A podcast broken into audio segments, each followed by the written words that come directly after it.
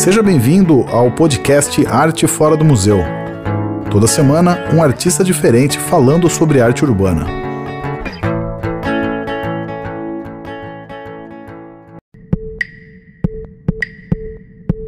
Muito bem, começando mais uma entrevista aqui do Arte Fora do Museu. Eu sou Felipe Lavinhati. Toda semana, alguém diferente falando um pouco de arte, arte urbana, arte de rua, arte democrática, arte para todo mundo. E hoje a gente tem um prazer aqui de receber uma pessoa que está à frente de uma instituição muito legal, que é o Santander, tem um, um trabalho cultural muito incrível. A gente vai falar de várias coisas, mas talvez principalmente do trabalho dos faróis, né? o Farol Santander, tanto de Porto Alegre quanto de São Paulo. Vou apresentar aqui o meu convidado de hoje.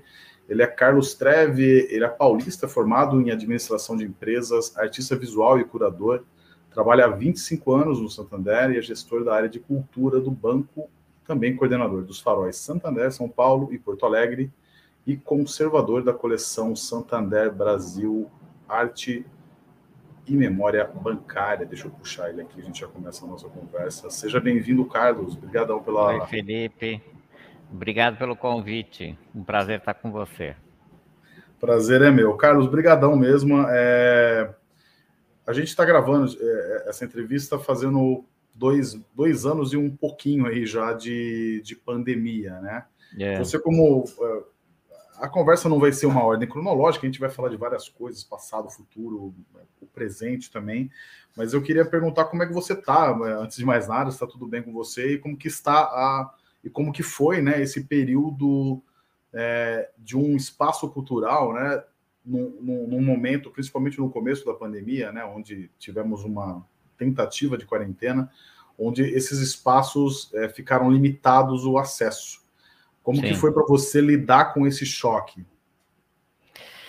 Bom, estou bem, tudo ótimo, maravilhoso. Uh, graças a Deus que esse período aí difícil na história do mundo todo já passou, está passando, né? Está no finalzinho. Uh, esse período que nós ficamos, enfim, com, com, a instituição fechada, em São Paulo especificamente, nós aproveitamos para fazer uma série de, de reformas e restauros que eram necessários no prédio, né? Um dos, dos principais eventos que aconteceu foi a limpeza de toda a fachada do Farol Santander São Paulo.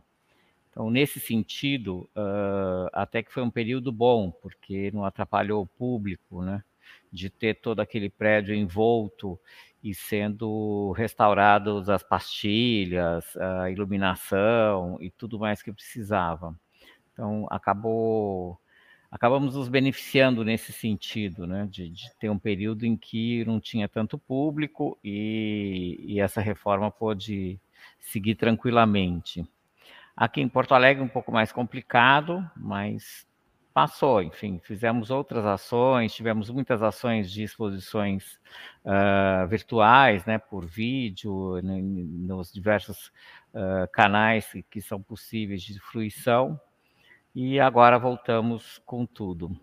Eu sou da geração que gosto do, do conviver com a arte, de ver os objetos na frente, enfim, de entrar nos ambientes uh, artísticos, né, nos museus, então graças a Deus isso já passou e agora a gente está de volta. Que bom, que bom. É, mas imagino que deva ter. É, é, eu queria até saber um pouco como é que foi a resposta do público, né? Porque foi um, um, um tipo de, é, de convívio com um museu, né? Com um instituto, com uma instituição, principalmente nesse começo, né? Você falou dessa parte virtual. Sim. Eu imagino, eu imagino também que tem uma demanda reprimida gigante, assim, por pessoas querendo consumir cultura física, né? Querendo estar Sim. no lugar, né? Sim, é verdade. É, o público virtual é bem limitado, né? As pessoas realmente gostam de estar presentes nas instituições, de viver o, o, o que a instituição oferece. Foi um período complicado, com, mas acho que todo mundo compreendeu o que estava acontecendo, então a cobrança não foi tão grande no sentido de, de oferecermos alguma coisa além do que era possível uh, virtualmente. Carlos, a gente vai falar bastante dessa área de atuação cultural, né, do, do, ah. do Santander, mas a gente, eu, eu queria focar, né, principalmente nesse começo, desses, talvez que seja o, o mais visível, né, assim, até por dimensão, é, que são os faróis, né? O de Porto Alegre eu não conheço, na verdade eu ainda não conheço Porto Alegre, é uma falha no meu currículo. Eu nunca estive aí, eu tenho vontade enorme de conhecer, mas o de, o de São Paulo eu conheço, né? O Farol Santander aqui. É, eu conheço o Farol Santander e antes de conhecer o Farol Santander é meio que inevitável que todo mundo conheça o prédio do Farol Santander, né? Que é um, que enfim é um, é um ícone da é um ícone da cidade. É, eu queria que você falasse um pouco desse começo do, do farol do, do farol Santander, principalmente em São Paulo, é, pegando um prédio icônico da cidade, né, e transformando ele num, numa referência cultural, né, num farol de cultura, né, literalmente aí no caso. Sim.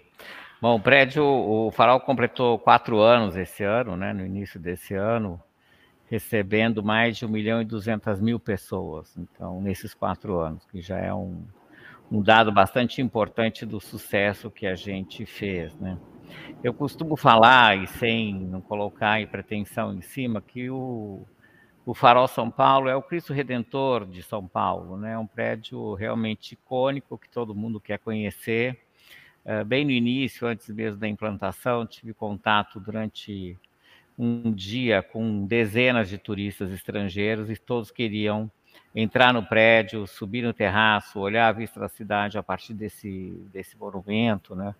E, e aí, quando abriu o farol, acho que a gente trouxe um grande presente para São Paulo, oportunizando todo mundo a entrar naquele prédio, conhecer como é que são as suas instalações e principalmente lá, a partir do 26º andar, ter uma, uma visão privilegiada da cidade.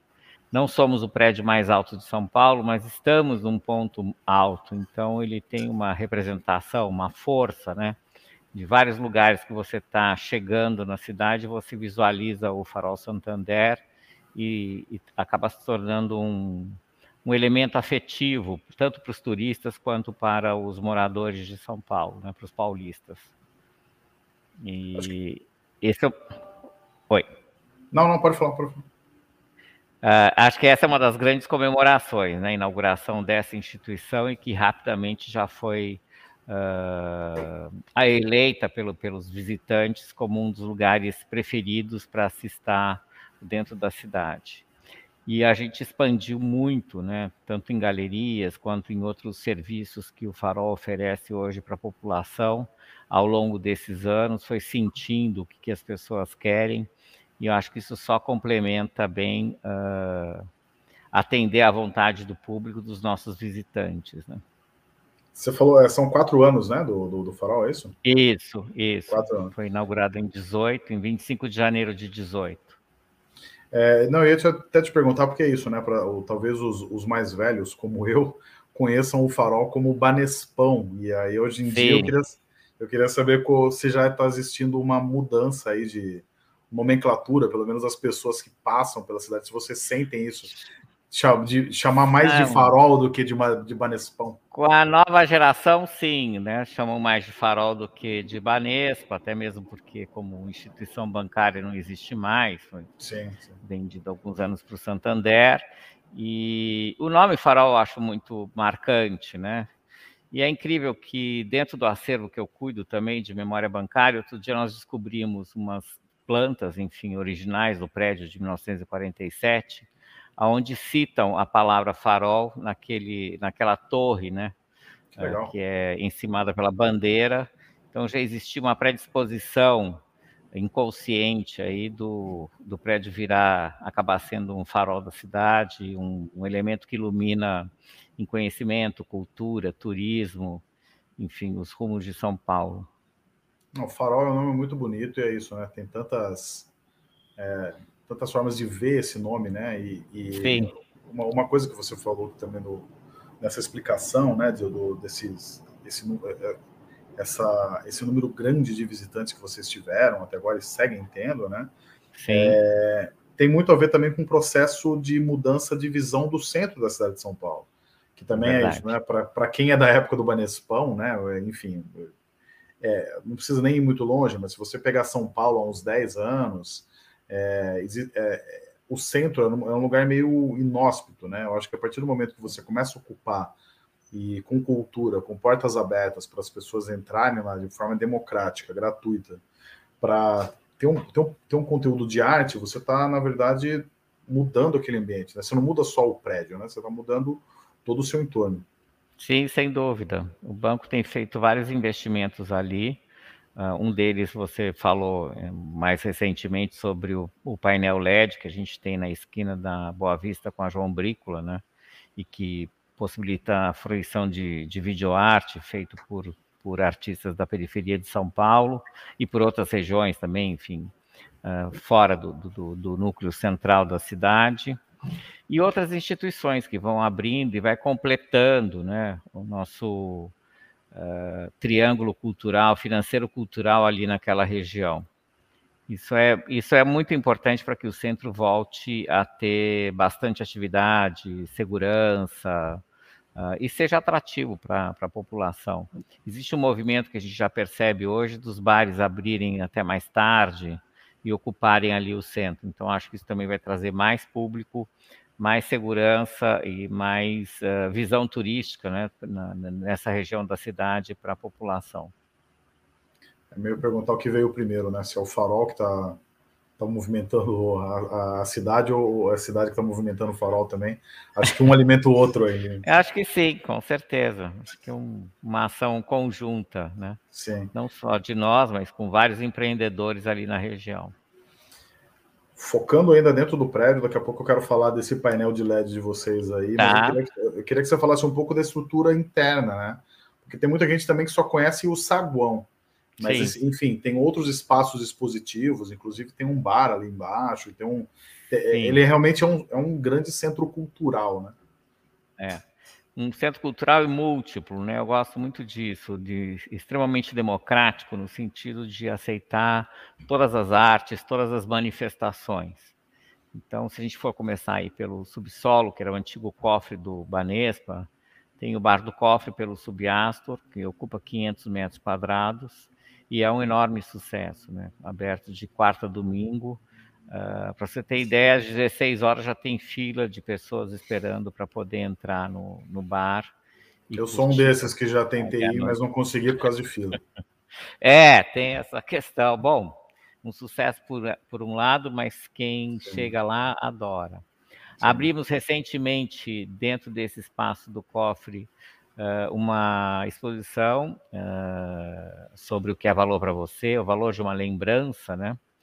E que ficou muito interessante, ocupando 72 cofres que nós abrimos e uh, instalamos algumas caixas dentro com lembranças que são comuns, são afetivas das pessoas. E a reação do público é muito legal. Essa exposição se deu porque alguns anos atrás eu tive contato com algumas listas do que as pessoas guardavam em cofres, né? E a gente só fica pensando em joias, dólares, ouro, enfim, coisas de extremo valor. E, na verdade, existiam, eram muito mais lembranças ou segredos do que esse tipo de, de objeto. Então, inspirado nisso, eu chamei um curador, que é o André Venzon, para imaginar essa exposição chamada Valor de uma Lembrança, e ele ocupou esses 72 cofres e está aberto permanentemente para o público que frequenta o Bar do Cofre. Depois, seguindo aí para o térreo, no hall, a gente tem o Lustre, né, de 1980, que é um, uma peça artística bastante importante, que todo mundo adora olhar, fotografar, em função do tamanho e do peso e da força que ele tem dentro do hall, iluminando ali aquela, aquela área. Né? Com a loja, o café e esse atendimento essa primeira recepção que o público uh, tem dentro do farol. Aí subindo, temos três andares históricos, um deles com a antiga presidência do Banespa, né, como você citou. Isso está perfeitamente preservado e o público pode visitar, sabendo como é que funcionava um banco dentro desse período, enfim, dos anos 50, 60 até 70, que é completamente diferente de hoje, né? E o visitante pode ter contato com esse maquinário e, enfim, a maneira mais analógica de, de, de você tratar dos seus assuntos financeiros. É bem encantador essa visita para o público, principalmente para a nova geração que não teve contato uh, com esse tipo de equipamento de um outro período da história. Né? Ampliamos depois uh, para cinco galerias agora, o Farol conta com, com cinco galerias uh, para artes visuais de todos os tipos. O café, que fica no 26º andar. Uh, como novidade para você, em primeiríssima mão, a gente vai abrir uma escola de gastronomia no 31º andar. Uau, é um dos pilares do banco, essa questão da gastronomia. E, e, ali tem uma escola já montada que abre agora no início de maio. Estou bem feliz com essa ideia, acho que vai atrair mais gente e é um outro tipo de público e, e de oportunidade que a gente está oferecendo dentro da casa, né? O é, é interessante, desculpa só se interromper um pouquinho, mas é, é, não, só, só, complementando, mas acho que é, essa iniciativa de você colocar culinária, que que muita gente também não, não consegue enxergar culinária como cultura, né? Mas é, uma, é um traço tão forte, principalmente no, do, do, do claro brasileiro, né? É super, né? Então acho que é. tem super a ver ele com, com essa estrutura, achei demais. Eu, na minha visão muito particular, acho que tem duas coisas que representam muito cultura, que é arquitetura e gastronomia, né? A gente Sim. vai, sei lá, viaja para a Itália, fica completamente fascinado pelos prédios, não precisa nem entrar neles, mas enfim, só essa paisagem uh, do que o homem constrói, né? E depois tem essa lembrança gastronômica que é muito importante e caracteriza muito um povo, né? Umas, umas pessoas, enfim, como é que o seu modo de fazer, uh, o que os produtos daquela terra pode of, uh, oferecem.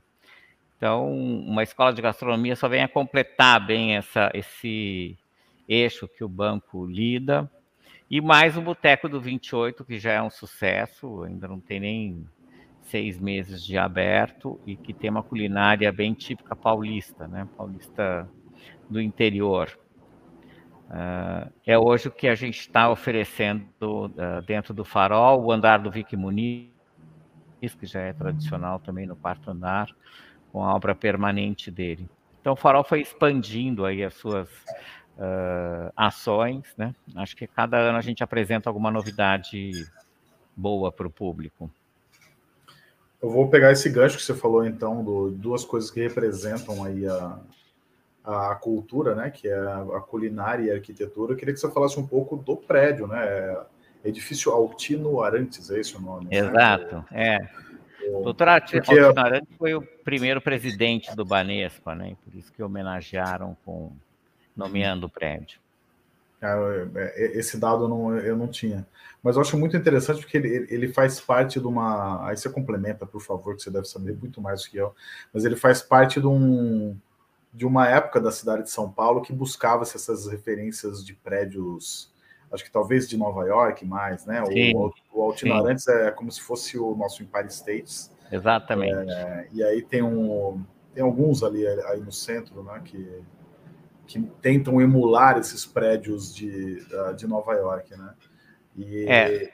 e acabou sendo, um, acho que é tão, tão forte quanto o Empire State é e foi para Nova York. O Altino Arantes, acho que até mais assim para para São Paulo, porque ele não tem concorrências de tantos arranha-céus quanto tem em Nova York. Né? É verdade. Esse foi um prédio construído em 47 tiveram quatro projetos apresentados e acabaram optando por esse, que é o que mais parece com o Empire State. Ele realmente tem uma inspiração uh, americana uh, dentro da cidade de São Paulo, por ser Nova York, na época, a grande metrópole de referência para o mundo todo. Né? E é um prédio com um estilo deco mais tardio, mais limpo, de, de elementos decorativos, e situado no eixo da Avenida São João, que naquela época era a principal avenida da cidade, uh, tanto para os negócios financeiros quanto para lojas, enfim, a, elite circulava por ali naquele pedaço, né? E realmente, Felipe, como você citou, tem outros prédios importantes no entorno, como do Banco de São Paulo, que hoje é uma secretaria de, de Estado, e que tem o mais puro art déco da cidade. Ele é um prédio de importância histórica. Bem, é bem, é bem na, né? quase em frente de vocês ali, né? Quase Exatamente, na é, na esquina. Esse é um prédio uh, também icônico, né? Hum. Entre outras construções ali próximas, é o início de, de uma São Paulo uh, pujante, diferenciada né, do que existia no, no, no século XVIII e até início do século XIX. É impressionante como São Paulo cresceu uh, a partir dos anos 30, né, uma explosão. Uhum. Parece uma cidade mais antiga, mas essa São Paulo que a gente convive hoje é bastante recente, né? Sim. E essa, uma força que a gente percebe de, de construção muito rápida, né? E é, e é legal que você, você, falou isso daí, né? Era, é, como, é, São João acabaria em frente o, o, o edifício, isso. né? Exato. E, e aí construiu-se Minhocão, construiu-se vários prédios, mas o, você ainda vê lá, o, ele ainda Sim. é uma grande referência. Exato. E, e, e, aí, não só uma grande referência, como ele é um grande farol, né? Voltando novamente ao, ao tema, né? Ele vira um grande farol ali no centro. Assim. É. Isso é muito a incrível. noite é incrível, quando ele está iluminado, né? Enfim, todos os dias é iluminado com aquele vermelho característico do farol. E é incrível como em vários pontos você localiza o prédio e tem como uma referência mesmo, um, um ponto de, de, segurança, né? Como os faróis são no mar. Sim. É, vou, vou fazer uma pergunta também que é, eu sempre me, sempre me questionei isso. Quando a gente começou o Arte Fora do Museu, tem uma curiosidade de, de, de, bastidores nossos aqui, né? A gente começou a mapear em 2010. Uhum. É, a gente começou com 100 obras na cidade de São Paulo. E aí é, a gente tinha, veja bem, de 100 obras entre arquitetura, escultura, grafite e murais, duas pertenciam ao Santander. É, Sim. Uma, uma era o, o na época, Banespão, né? acho que a gente utilizava-se mais esse termo. E a outra é um prédio do Santander que tem ali no Morumbi, que é do Ricardo Otaki. Tá. É, do, do Rui Otaki, desculpa. É, do Rui Otaki. E aí a gente, no, no, no meio da pesquisa, a gente, a, a, gente percebeu que o Santander tinha uma preocupação muito grande das agências do, do Santander. É, algumas delas, não sei se todas, mas assim, algumas delas é, é, tinham assinaturas de, de, de grandes arquitetos. Eu queria até perguntar de curiosidade, assim, de, é, como que vem esse, esse casamento, né, da, da, da, valorização da arte já a partir das agências, assim. Então, assim, a própria agência é uma obra de arte, é um ponto de referência cultural, é que é isso, muita gente vai na agência nem se dá conta disso, mas ele tem um valor ali cultural, artístico muito grande. Sim, é, sem de dúvida. De onde vem essa, essa cultura dentro do Santander? Assim, como, como nasceu essa cultura? Das agências especificamente, enfim, de, assinada por grandes arquitetos, eu não, não, não sei te dizer, não, não, não tenho esse conhecimento tão apurado. O que eu vejo dentro do banco é um movimento de várias agências receberem grafite nas suas fachadas. Você já deve ter visto isso em algumas agências em São Paulo, né?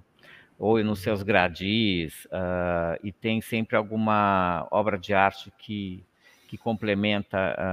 Uh, essa, essa experiência do, do, do, cliente. Né? Aqui em Porto Alegre, especificamente, tem a agência central que é do Santander, do Santander e tem uma, várias características de época bastante importante dos anos 60. Primeiro, a primeira agência que tinha uma escada rolante, então as pessoas visitavam essa agência para andar de escada rolante, não existia outra na cidade. Né? E outros elementos decorativos de relógios que são muito muito contemporâneos para aquele período. Eu acho que um banco pode oferecer também essa experiência de arquitetura. Não sei te especificar exatamente de outras agências do banco assinadas por grandes arquitetos, mas com certeza se existem, né? O banco é formado hoje por 70 bancos que formaram o grupo Santander Brasil, Uh, todos esses bancos escolhiam arquitetos renomados para caracterizar suas agências, para a construção dessas agências. Acho que o mais importante que o Santander faz hoje é uma preservação dessa arquitetura e deixá-las, enfim, com, com, com, uma experiência agradável para o cliente. Né? Vou deixar uma bola quicando aqui para a gente chutar junto, Carlos, mas é, a gente no, no Arte Fora do Museu a gente mapeia justamente obras de arte, né? E para a gente seria um prazer é. enorme ter, ter essas obras mapeadas, assim. Seria muito interessante, porque você tem informações ah, complementares, né? Acho claro, que... claro. Acho que tem seria... várias.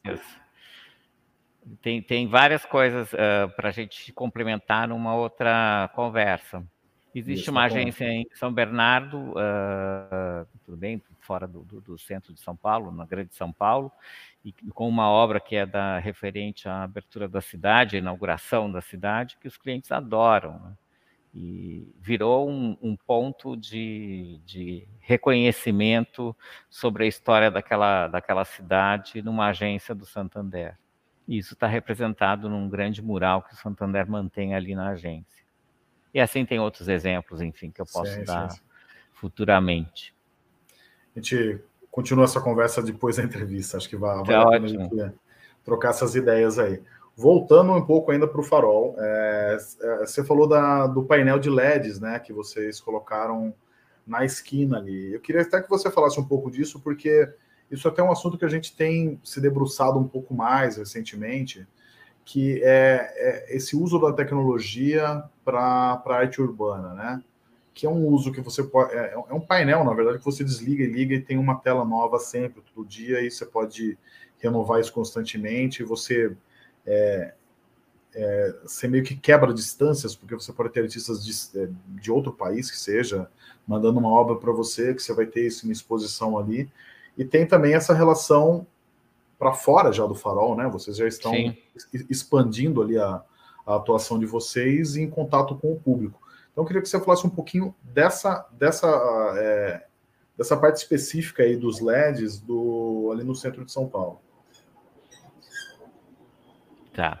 Esse é um projeto muito uh, feliz, muito. Eu, particularmente tenho muito apreço por ele, exatamente por ser extremamente democrático, está numa esquina de grande movimento na cidade, que é entre a João Brícola e a Boa Vista, e já na entrada ali da ladeira Porto Geral. Então você imagina o número de pessoas que frequentam esse trecho dentro da cidade podem apreciar uh, o painel LED.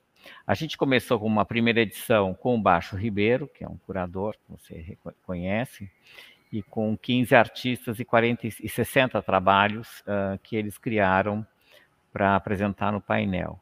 Já estamos agora na segunda edição do Visão Periférica, que inicia uh, no início de maio, né? com outros 15 artistas e mais 45 trabalhos feitos especialmente para apresentação nesse painel. E tem essa questão, além de da gente poder valorizar videoarte, e o que se faz hoje em computação gráfica, né, essas animações, essa nova tendência que a arte está caminhando. Se falar também em NFT, já é uma outra tendência em que, que as coisas estão caminhando, né? E esse tipo de painel pode possibilita bastante a gente apresentar esses essas poéticas, enfim, uh, desse público uh, voltado especificamente para esse tipo de suporte, né? O painel é uma oportunidade grande de apresentação desses artistas. É hoje, eu acho, um dos maiores painéis LEDs que a gente tem no Brasil, então, e de uma esquina bem importante. E aí é o que você uh, busca né, dentro do programa, que é essa fruição democrática, gratuita. Quem está passando na rua pode parar ali dois, três minutos, apreciar o, uma obra, fazer a leitura pelo QR Code e seguir. E sempre que ele estiver voltando naquela esquina, ele vai ver um trabalho novo sendo uh, apresentado. Uma maneira bem importante da gente que o Santander tem de divulgar uh, esses artistas e os, o trabalho que eles desenvolvem, né? E acho também é. divertido, assim, você tem todas as temáticas tratadas. Diga, desculpe. Não, não, não. É, eu ia só complementar, perguntar é, como que dá a interação. Você falou que tem uma interação com o público muito grande, né? Se vocês Sim. acabam é, mapeando um, um, pouco essas interações via foto do Instagram, se, se, se tem bastante esse tipo de retorno. Assim. Sim, tem. E também de leitura do QR Code, né? Que, que é, é apresentado que vocês, na tela. Sim dá para entender uh, o número de, de pessoas que quiseram se aprofundar mais no assunto e, e, e olhar por mais tempo o painel. Eu acho que. Eu tenho um, uma medição muito uh, gentil e simpática, que é pelos, uh, dos taxistas que ficam ali na esquina também da rua. E sempre que a gente tem alguma novidade, eles estão comemorando ou cumprimentando. E é legal, o taxista sempre é um, uma espécie de radar né, com, com o público uh, do que acontece no centro. Então, tanto o Bar do Cofre, eles falam bastante à noite, que traz um público interessante, e, e também em relação ao, ao painel LED. É o seu público cativo, taxista. Não, isso é muito legal. Os pesquisadores, né, os que é, me dão resultados, é. enfim, do, de como é que o público vê uh, esses dois pontos que o farol oferece, que o banco oferece, no caso do painel, do painel LED. Numa dessas aí, eles viram até curadores, começam Sim. a dar pitaca. Isso é comum, né? É, taxista ainda mais, né? Gosta de falar bastante, acho que é um, vira uma oportunidade. É, é verdade, é verdade. E uh, só complementando, acho que é, esse uso do QR Code, né? Aí também falando, voltando um pouco ao assunto da pandemia, eu acho que ele, ah. ele, ele, se popularizou mais, né? Acho que as pessoas agora perderam o medo de usar QR Code. É então, verdade. Acho que, acho que tá, tá, vem na hora certa esse tipo de ação. Você vê até uma outra geração, que é da minha geração para mais velhos, as pessoas em restaurantes, né? Já é, é, bastante comum de ler um cardápio ou outras informações através do, do QR Code. Isso democratizou bastante, entenderam a facilidade de você acessar a informação através desse mecanismo. Né? Sim, sim, sim. É... Acho que a gente pode até voltar para o Farol São Paulo daqui a pouco, mas eu queria falar um tá. pouco do Farol, Farol Porto Alegre, que esse que eu não conheço, eu queria que você falasse para mim como que é a ação dele aí. É, e, e como, eu sei que o prédio também é um prédio histórico, né? Um prédio tombado que vocês, que, que vocês estão aí. Queria que você falasse um pouco de, da ação deles e da, da importância histórica do, do da arquitetura. É.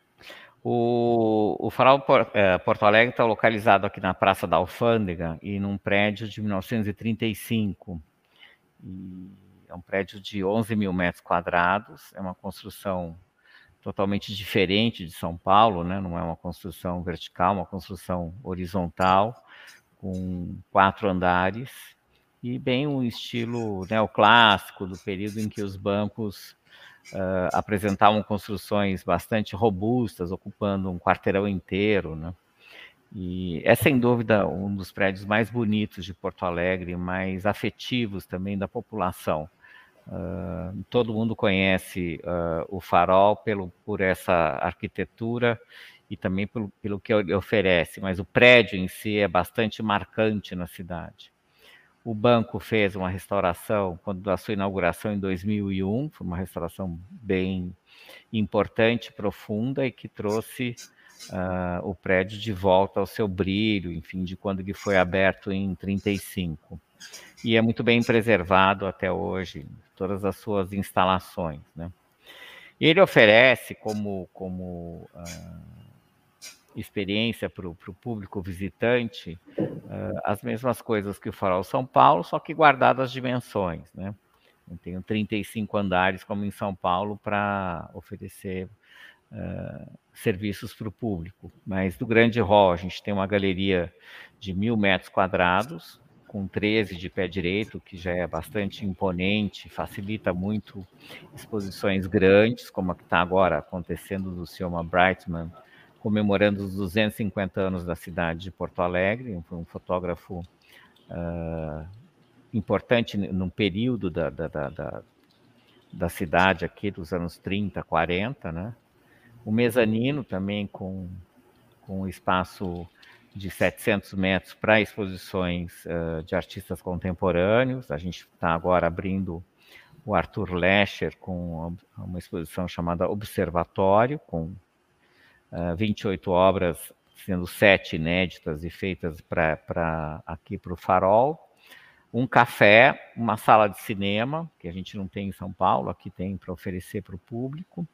O átrio, que é um espaço também enorme, que fica no, no, no, último andar do prédio, é fechado por uma cobertura de vidro, uma experiência bonita para você estar só no espaço mesmo que ele não tenha nenhuma atividade, mas que hoje a gente oferece um serviço de, de coworking e, e outras experiências uh, visuais e musicais nesse espaço.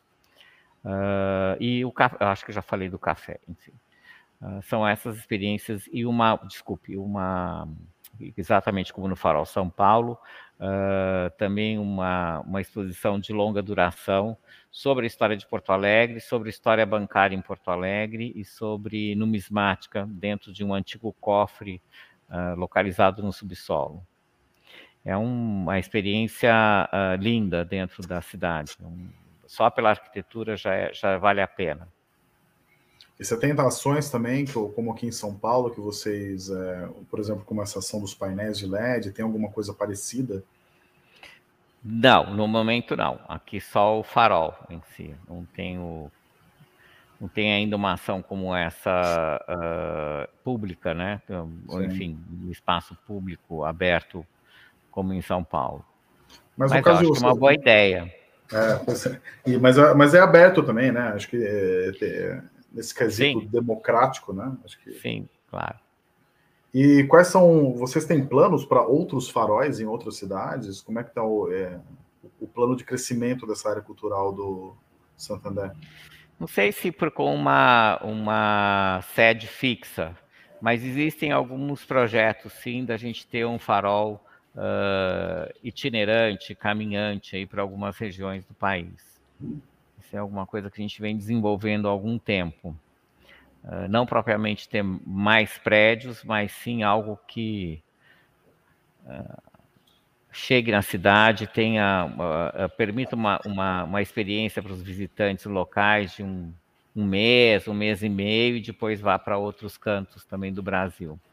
Essa é uma, uma ideia que está sempre sendo uh, que está sendo elaborada e está sempre sendo requisitada para a gente ter um estudo maior, mais profundo sobre isso e ver as possibilidades futuras. Mas acho que para além disso, vocês já fazem também um incentivo em algumas é, instituições culturais de, outros, de outras cidades, né? Eu sei que vocês é, apoiam o Museu da Manhã, né? Tem algumas outras áreas. Tem, tem apoio do Museu da Manhã no Rio de Janeiro, uh, já tivemos apoio em vários museus uh, no Nordeste, em Minas, em várias regiões do Brasil. Aí são, é uma área de patrocínios que, que, que faz essas ações e que tem essa proximidade com a área cultural. O próprio Teatro Santander em São Paulo é outro equipamento oferecido para o público, né? O banco tem uma atuação nacional uh, importante dentro da área de cultura e não caracterizadamente só como farol, e sim como patrocínio para essas regiões.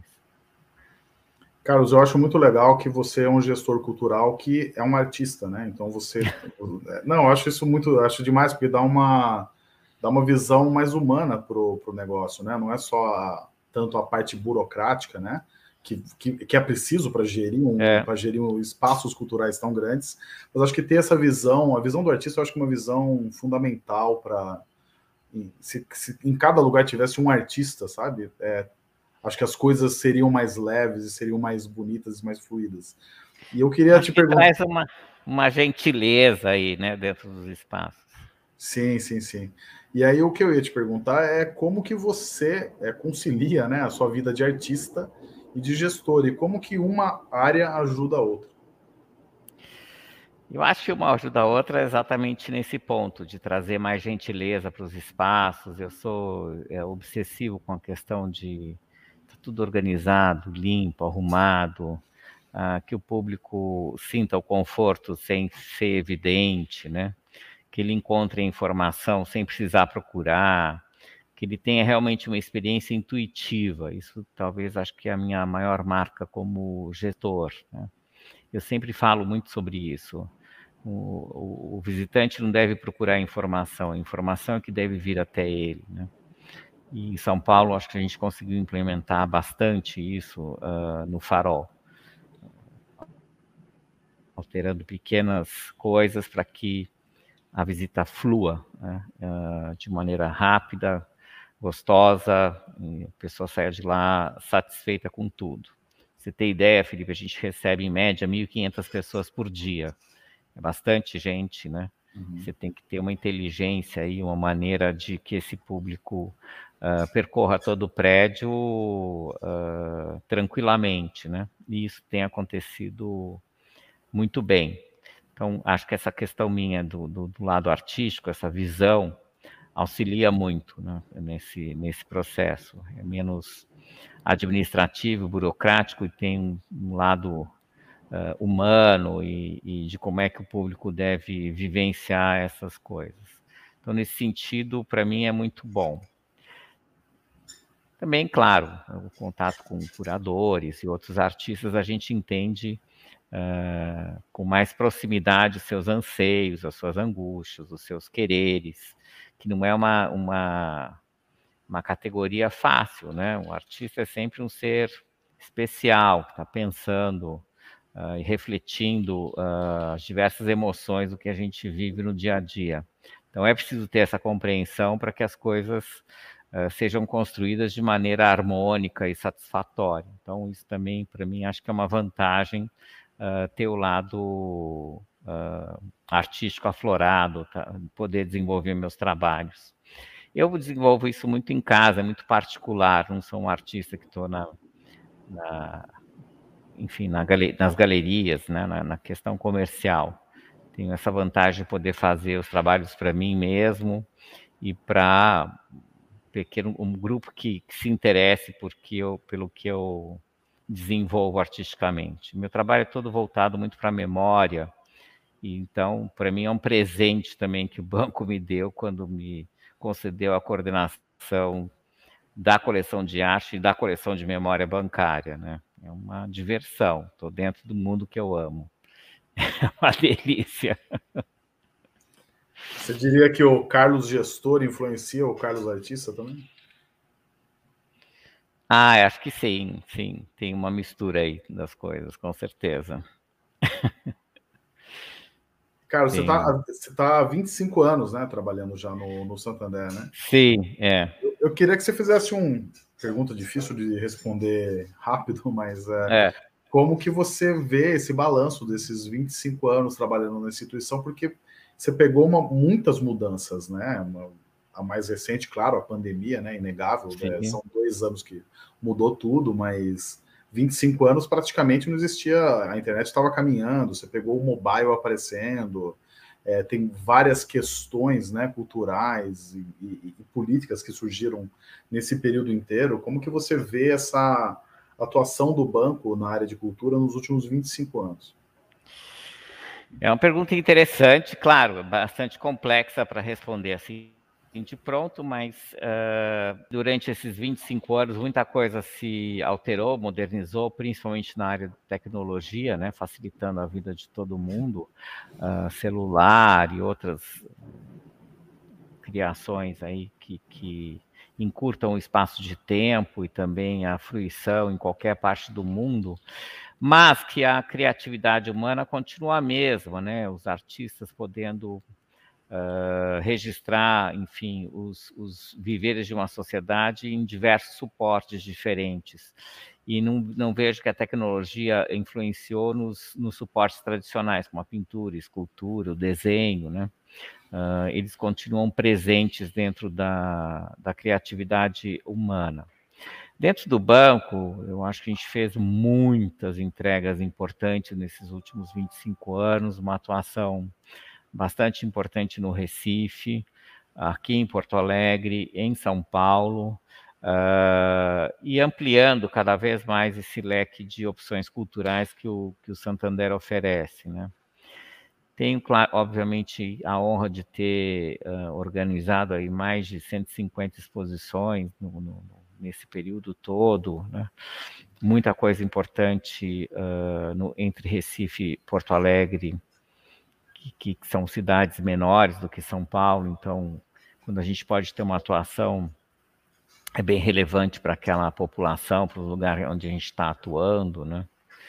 E que eu vejo é que o banco nunca isso talvez seja o dado mais importante da resposta que eu lhe dar sobre esse assunto. O banco nunca questionou uh, os patrocínios nessa área. A gente pode passar por períodos que vamos dizer, uh, vamos rever orçamentos, mas dentro da área da cultura isso nunca foi revisto. Muito pelo contrário, sempre teve um incentivo maior. E isso me surpreende bastante, porque a gente vê que o banco efetivamente acredita nesse produto, nesse eco que, esse, que, que a área da cultura representa o que a gente faz né, para a população. Uh, nunca houve questionamento de, de vamos diminuir uh, os esforços ou os patrocínios nessa área, sempre o contrário dentro desse período que estou no banco, eu tive o privilégio de ver uh, só essa área crescer e nunca ficar mais tímida em investimentos. Pô, que bom. É, é, é, bom ouvir isso. E acho que tem a ver com a, a, próxima pergunta que eu vou te fazer, que é justamente é, é o consumo de cultura no Brasil, né? É, é existe, é, claro, você não dá para comparar o número de frequentadores de museu, de instituições culturais, uhum. com cinema e com show, por exemplo, que são outras cifras. Claro, né? claro. E são, sei lá, produtos de Hollywood, tem um apelo diferente também. Mas a pergunta que eu te faço é, é qual é desse grande desafio, né, dos museus e das instituições, de como atrair um, um é, mais público para dentro como deixar uhum. esse conteúdo rico que vocês têm, você falou, são 150 exposições, é um número muito grande de exposições, né? É, como deixar esse conteúdo mais acessível para as pessoas, chamar mais elas para dentro? Qual, como que você vê esse desafio? Eu acho que a primeira coisa é ouvir uh, a juventude, a geração atual, né? O que, que, que você quer ver, o que, qual é a experiência que você quer ter dentro de uma instituição cultural. Isso é fundamental. A segunda coisa é tornar o espaço o mais livre e democrático possível. Então, é, atrair o público pelo prazer de estar dentro de uma casa em que é, é gostoso estar, né? Sem nenhum tipo de arrogância ou de pretensão, ou, ou de um espaço mais reservado para uma determinada uh, categoria de pessoas, né? para os intelectuais. Eu acho que é um, instituição cultural tem que ser realmente porta aberta, né? Uh, sem nenhuma barreira de entrada, tal qual é o farol em São Paulo. Você tem aquela imensa porta, não tem nenhum tipo de, de identificação para você entrar na instituição. Isso é uma, uma coisa bastante importante. E segundo, é através desse tipo de, de ação, que é não perceptível, enfim, que a pessoa vai tendo essa experiência, ele se sentir cada vez mais seguro ali e trazer outras pessoas, né? A gente vê antigamente que parece que você entrar no museu precisava de uma certa uh, de um certo preparo para isso e, e, a gente vem quebrando esse tipo de, de, de percepção que não acho verdadeira, né? O museu está aberto para todo mundo, é uma diversão você entrar no museu, poder apreciar as obras e estar tá ali dentro. Eu acho que é tornar essas experiências divertidas, gostosas, livres, sabe? Uh, livre do mão para trás, de ter uma certa postura, né? A postura é de educação, obviamente, a postura de normalidade, mas uh, eu ouço muita gente dizer, ah, eu não entendo de arte. Todo mundo entende de arte, né? Não existe isso. Né? Você pode não gostar de determinado uh, suporte, de determinada expressão, e vai gostar de outra, né? Não precisa ser um, um estudioso no assunto para gostar ou não ou entender de arte. Todas as pessoas entendem, todas as pessoas têm sensibilidade, né, para a arte. Então, acho que o que as instituições precisam mostrar é isso. Esse, aqui somos uma casa aberta, livre, uh, para você visitar, apreciar o que a gente oferece, né? E não um templo reservado para um, um tipo de público mais intelectualizado ou que, vamos dizer, pretensamente entende do assunto, né? Acho que a gente está seguindo aí com, com passos largos, ainda precisa quebrar algumas umas bobagens que tem no mercado e também, principalmente, oferecer tudo o que existe hoje para o público. O Farol Santander tem essa característica muito importante. Não é só para arte contemporânea, só para arte uh, mais clássica, só para crianças. Não, tem programação de todos os tipos. Tarsila para crianças foi um enorme sucesso do Farol São Paulo e apresenta-se hoje Arthur Lescher aqui em Porto Alegre, também teve Tarsila anteriormente. Não existe um, um preconceito, né, para só vamos apresentar esse tipo de programação, esse tipo de grade para o público. Não, vamos apresentar tudo que tem, com qualidade, com profundidade, com um bom acabamento do que, do que se faz, mas sem nenhuma linha curatorial rígida que faça com que a instituição só se dirija para um público determinado. Isso, para mim, é o meu maior, é o que mais me fascina dentro dos, dos faróis, sabe? Você poder ter tudo acontecendo ao mesmo tempo e para todos os públicos. Eu vejo, Felipe, que esse é o segredo aí do futuro uh, dos museus, né? Passarem a se tornar mais uh, mais abertos para todas as expressões, enfim, para todos os públicos e menos herméticos para um público específico, que é o, o, o que normalmente frequenta os museus. É, acho que tem essa é, é uma imagem que é, que é trabalhada há muito tempo já no nosso inconsciente já que é isso, o museu é um lugar inacessível, um lugar da elite, é, né? é. um lugar onde você precisa ter estudo para entender. E sabe que não, né? O museu é isso que você falou, o museu ele vai atingir cada pessoa de uma forma diferente, ele é muito sensorial, a sua, a sua resposta foi muito resposta de um artista, não, não, não tanto de um gestor, que eu acho muito bonito. Porque é isso, é, essa visão de um artista é muito importante, porque assim, cara, a arte é importante, vocês estão com portas abertas, é democrático, todo mundo pode acessar, e ser impactado pelo, pelo trabalho de vocês, né? E é isso, super democrático e gratuito. Acho que é uma, mais que isso, acho que eu não consigo nem imaginar como incentivo para esse público, né? Sim. Eu não tinha ouvido tu, tudo que você falou agora porque deu um, uma falhazinha aqui na transmissão. Só concordei com tudo que você falou. Só ah, tá bom, então. É já, exatamente isso. Mas, Carlos, a gente está chegando no final aqui da nossa, da nossa delícia de conversa que a gente teve aqui, foi muito legal. Obrigado. É, eu vou fazer a pergunta para você que eu faço para todo mundo: artistas, curadores, é, arquitetos, professores que passam por aqui. Que é isso, né? A gente no Arte Fora do Museu, a gente acredita numa coisa que eu sei que é cara para vocês também, que é a, a, o acesso democrático à arte, é, esse quebrar essas barreiras, né? Eu acho é super importante isso, está no cerne do Arte Fora do Museu.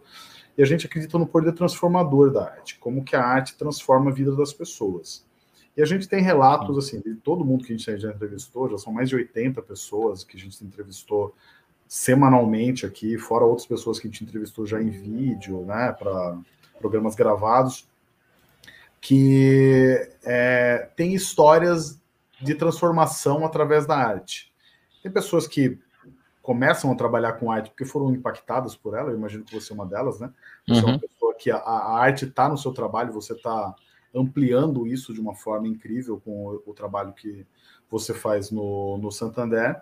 Mas tem pessoas que passam por uma coisa que você fez, que você tá, que tem um dedo seu ali, né? É, e são transformadas. E você tá com, você falou, são 150 exposições. Então eu imagino que você tem algumas histórias de pessoas que viram alguma exposição, que viram algum trabalho do Santander, seja no Farol ou algum outro lugar, que foram impactadas, que foram que tiveram vidas transformadas de alguma forma e que você queira compartilhar com a gente, porque com certeza são várias histórias de pessoas que passaram por aí e tiveram as vidas transformadas. Ah, isso realmente tem. A gente ouve, enfim, é, relatos dos mais diferentes tipos, né? De, de, de experiências uh, visuais que, que transformaram uh, a vida dessas pessoas. Não sei te especificar, assim, da onde, né? ou em São Paulo, Porto Alegre, no Recife, uh, mas a beleza transforma, né? Você tem o impacto do belo, é transformador. Acho que quando a criança começa a crescer ou vira adolescência, o impacto da beleza, a primeira beleza humana é totalmente transformador na vida de uma pessoa. E a beleza do que o homem cria é, é sem dúvida transformador. Então, o que eu tenho de relatos é, por exemplo, sobre arquitetura, né? Ou uh, como esse prédio é bonito e como isso uh, veio a contribuir na minha vida, no meu dia a dia, para a organização da minha casa, ou para eu passar a fazer alguma coisa uh, uh, mais bonita dentro do meu bairro. Essas ações que, que, que tem de painéis urbanos, enfim, como o de LED, eu também já ouvi relatos de como aquele instante ali no, no, no transmitido né, dentro daquela esquina trouxe alguma, algum alento, né? Eu trabalhei muito tempo no metrô de São Paulo, não sei se você conhece o Arte no Metrô, que é um projeto importante. É incrível, esse projeto é incrível. incrível. Aberto. É e uma das obras que, que a gente instalou foi da Denise Milan, na Estação Clínicas, né? E é um, uma grande rocha de cristal iluminada por dentro, e ela tem um jogo de espelhos que aquilo parece uma, de uma profundidade uh, infinita. E eu ouvi uma vez uma senhora indo para o Hospital das Clínicas e parou ali em frente a esse trabalho dos cristais. E ela me deu esse relato de que foi transformador para ela no sentido de uma esperança, e não sei exatamente o que ela estava, se ela tinha alguém no hospital, se ela ia para o hospital uh, das clínicas. Então, esse, esse instante de arte, sabe, que é oferecido ali dentro do metrô, num lugar totalmente inusitado, né? uh, num corredor de acesso para um dos grandes hospitais do, do país, foi muito importante para essa senhora. E penso que deve ter sido importante para muitas pessoas que passaram por ali. Essas experiências, e quanto mais a gente puder ter uh, arte urbana, enfim, uh, decorando toda a cidade, ou trazendo, decorando não é a palavra correta, uh, ornamentando ou completando né, o, o, visual urbano das cidades, eu acho que elas, elas trazem experiências que ninguém imagina o, de quão importantes são. Né? O apreciar uma escultura, ou você está precisando da confirmação de alguma coisa num caminho e de repente aquela obra traz esse, esse alento, assim. É, é esse o caminho que eu devo seguir, né? Eu, eu, vejo isso como uma coisa muito importante e ouço essas experiências das pessoas nesse sentido.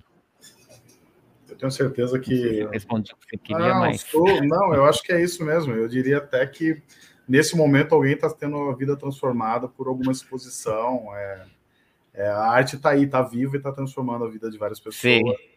E, e vocês ajudam muito com, principalmente nesses dois trabalhos que vocês têm esses dois trabalhos que vocês têm, que são os dois faróis, né? E para além dele também. Mas é isso, né? Quanto mais pessoas tiverem acesso à arte, mais pessoas serão transformadas e teremos um mundo melhor. Sem dúvida nenhuma, não tenho dúvida disso. Carlos, muito obrigado pela essa conversa, foi incrível. É, vou encerrar Obrigado por aqui, mas antes eu vou passar a palavra para você, se quiser fazer um encerramento aí, fica à vontade. Eu queria agradecer você, foi uma, uma entrevista muito simpática, muito querido, e acho um trabalho muito importante que vocês desenvolvem. Né? Uh, divulgar ao máximo o, tanto a arte do que está acontecendo, quanto o incentivo aí para as pessoas embelezarem suas cidades, uh, requererem mais do poder público e também do poder privado de que a gente possa democratizar cada vez mais o fazer artístico e o apresentar artístico para a população. Muitíssimo obrigado pelo, pela conversa e pela oportunidade. Eu que agradeço. Esse foi o Carlos Treve, belíssima conversa, obrigado. Nos vemos semana que vem para mais uma conversa aqui no Arte Fora do Museu.